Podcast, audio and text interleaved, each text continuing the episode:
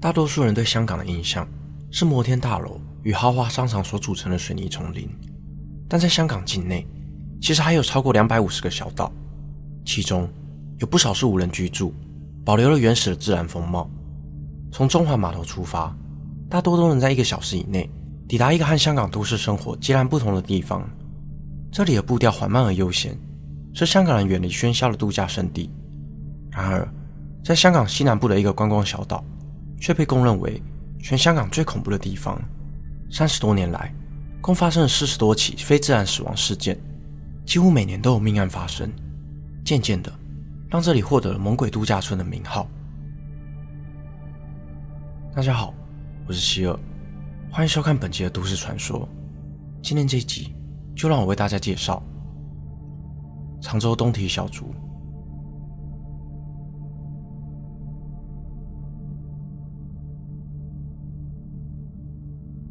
长洲位在香港岛西南方，与大屿山隔海相望。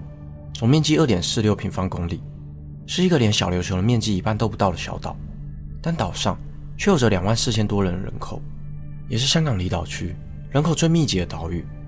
岛上的居民们长年以来都靠着传统捕鱼造船为生，直到八零年代后，才渐渐的发展观光产业。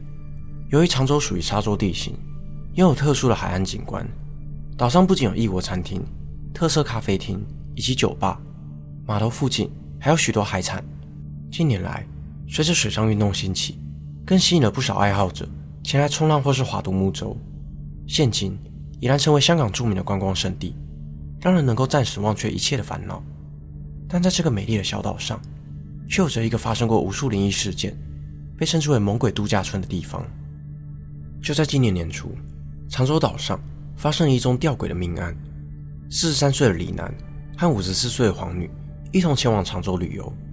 两人是情侣关系，在此之前已经交往长达九年。二零二二年一月十四日，这天是个星期五，两人趁着周末来到常州，并入住了当地的民宿。按照原定的行程，两人只入住一晚。不过，或许是常州的生活让两人流连忘返，又或许是因为其他目的，在隔天退房时，两人改变主意，决定再多住一天。而一切的变故就发生在这天晚上。结束一天的旅游后，两人回到民宿，而李楠又独自外出到超商为八达通充值。再次返回民宿时，李楠看见女友已经躺在床上熟睡，便自顾自的在浴室里洗热水澡。他打开浴缸的水龙头，爽快的泡在浴缸里。期间，他隐约听到女友的尖叫声，便立刻起身到房里查看。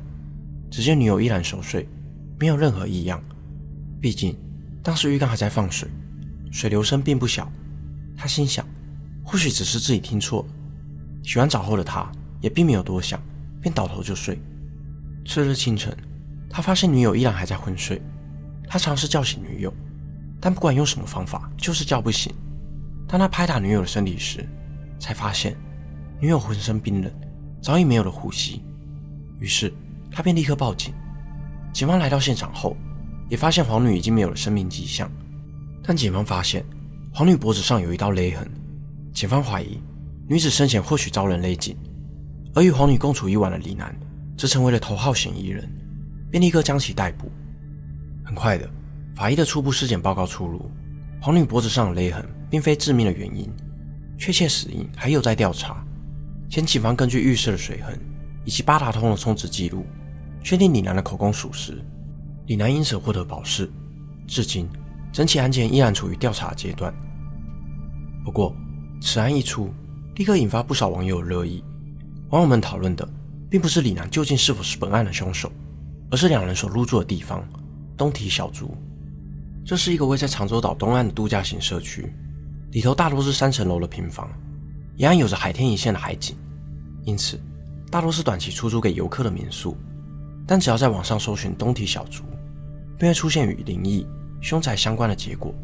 还称有屋主直接在售屋资讯上写着“抄袭”，表示这并不是一间普通的房子，而即使以九十四万港币的超低价格出售，与附近同类型的房子低了三十到八十万，依旧乏人问津。不禁令人好奇，这个地方又曾发生过了什么？这就必须从三十三年前的夏天开始说起。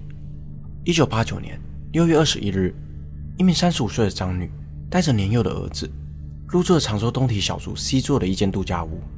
不过，她的目的并不是想带给儿子一段美好旅游回忆，而是要在这个美丽的小岛上结束自己和儿子短暂的人生。她先是亲手了结了儿子的性命，随后穿上红色的衣服和一双红色的绣花鞋，用绳子在房里上吊自尽。要知道，在华人社会中有一个传闻。身穿红衣轻生的往生者，死后便能成为厉鬼，向所恨之人复仇。而张女为何又要走上绝路？据说是因为张女的前夫外遇后抛下母子俩，才让张女决定带着儿子奔赴黄泉。在张姓母子离开人世不久后，就有当地居民谣传，东堤小筑时常会发生一些无法解释的现象。曾有一名男子在附近的面摊吃面，吃到一半时，却突然精神异常。声线也变得像是一个孩子，不停地说着：“我不吃，我要找妈妈，妈妈不见了。”一旁的众人见状，感到十分诡异，便上前问：“你妈妈在哪里啊？”只见男子指向东堤小竹，那些母子俩曾住过的房间。随后，男子便突然晕倒。当他再次醒来时，却对当时所发生的事情毫无印象。后来，也有游客入住东堤小竹时，遇到许多灵异事件。有人在晚上睡觉时被天花板的水滴滴到，睁开眼才发现天花板上竟然有一个正在哭泣的脸孔。还有一对情侣在此过夜，却梦到相同的噩梦。梦里，他们看见一个身穿红衣的女子站在他们的床边，默默地看着熟睡的两人。还有不少房客遇到电视会自动开启，房外出现敲门声，但打开却空无一人的现象，让这里有着说不完的灵异故事。不过，更让人恐惧的是，自1989年张女带着孩子在此轻生后所引发的连锁效应。90年代起，发生在东堤小筑轻生的案件数不胜数，几乎每年都会有人在此烧炭自杀。1999年，更是在一年之内发生了八起轻生案。此后，东堤小筑的出租人甚至一同规定禁止出租给单身人士，但依然没有让东堤小筑摆脱自杀圣地的阴霾。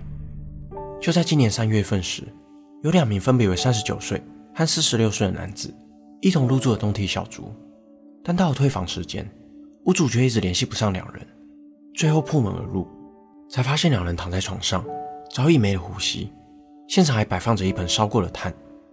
有常州居民曾在受访时表示，发生在东体小竹的灵异事件，或许与那些曾在此轻生的人们有关，但他们其实没有恶意，也从未伤害过人。